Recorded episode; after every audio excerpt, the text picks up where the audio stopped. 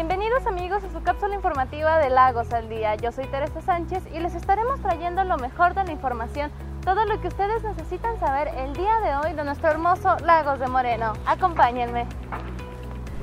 No es momento de bajar la guardia y seguimos enfrentando la pandemia del COVID-19. El gobierno municipal lanzó una campaña para exhortar a las y los laguenses a mantener en todo momento las medidas preventivas contra la pandemia COVID-19. Esto incluye mantener el uso de cubrebocas en todo momento en espacios públicos, lavado frecuente de manos, uso de gel antibacterial y mantener la sana distancia en todo momento. Recuerda que de igual manera, si tus hijos ya se presentan a sus clases de manera presencial, debes identificar si presentan alguno de los síntomas correspondientes a COVID-19. Esto incluye tos, dolor de cabeza, pérdida de gusto y olfato, fiebre, entre otros cuadros de síntomas. Si alguno de tus hijos presenta este tipo de malestares, deberás comunicarte de manera inmediata a tu centro educativo y permanecer en casa hasta confirmar que no sea un posible caso de COVID-19. De igual manera, te invitamos a informarte a través de la página del Gobierno Municipal de las campañas de vacunación y el avance de acuerdo a tu rango de edad y presentarte en tiempo y forma para tu registro en el centro de vacunación.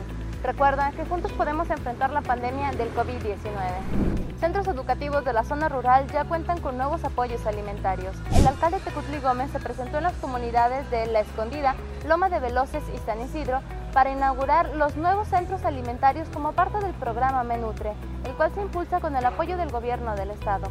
Con este programa se estarán instalando cocinas completamente equipadas en los centros educativos para dar alimentación gratuita y balanceada a las y los estudiantes de estas zonas. Con el apoyo del Gobierno del Estado y de este programa alimentario, aseguramos que las y los niños de Lagos de Moreno cuenten con una alimentación sana, además de apoyar la economía y al desarrollo de las familias laguenses en la zona rural. Hemos terminado con Lagos al Día. Yo soy Teresa Sánchez y nos veremos el próximo viernes en punto de las 9 de la noche para traerles lo mejor de la información y todo lo que necesitan saber de nuestro hermoso Lagos de Moreno. No olviden seguirnos a través de nuestras redes sociales de Gobierno Municipal de Lagos de Moreno y por supuesto a través de nuestra nueva cuenta de Spotify. Hasta luego.